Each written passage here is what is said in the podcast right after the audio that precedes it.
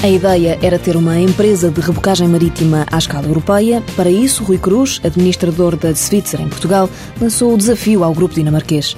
Foi adquirida a empresa portuguesa Lisbon Tugs.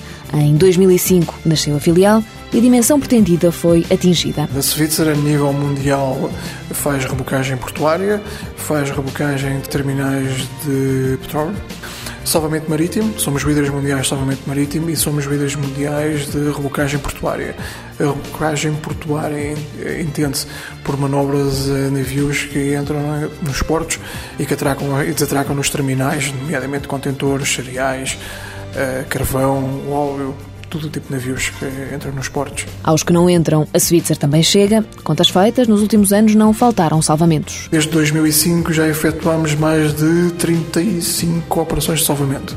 Para lhe dar um exemplo, em 2006 efetuámos uma operação eh, de grande envergadura em Portugal, que foi o encalhe de um navio que foi o CP Valor nos Açores, na, Ilha do Faial em que não conseguimos recuperar o navio e efetuámos um desmantelamento do navio.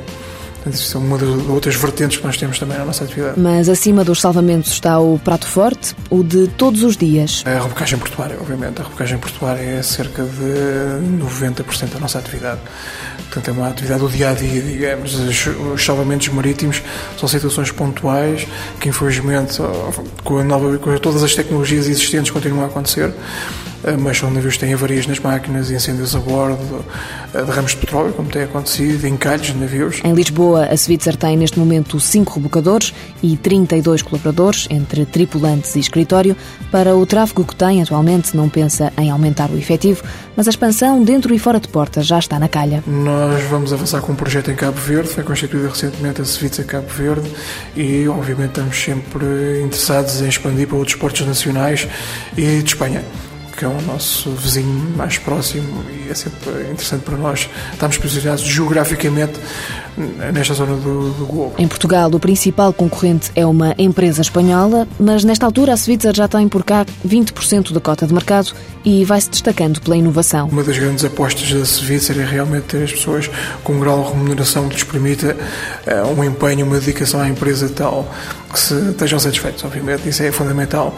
E nós temos eh, os nossos tripulantes de informação constante uh, a par das novas tecnologias, os novos sistemas de segurança e nos novos métodos de operar recadores. Na pasta das boas práticas, a Svitzer orgulha-se de pagar bem e manter-se no topo da tecnologia.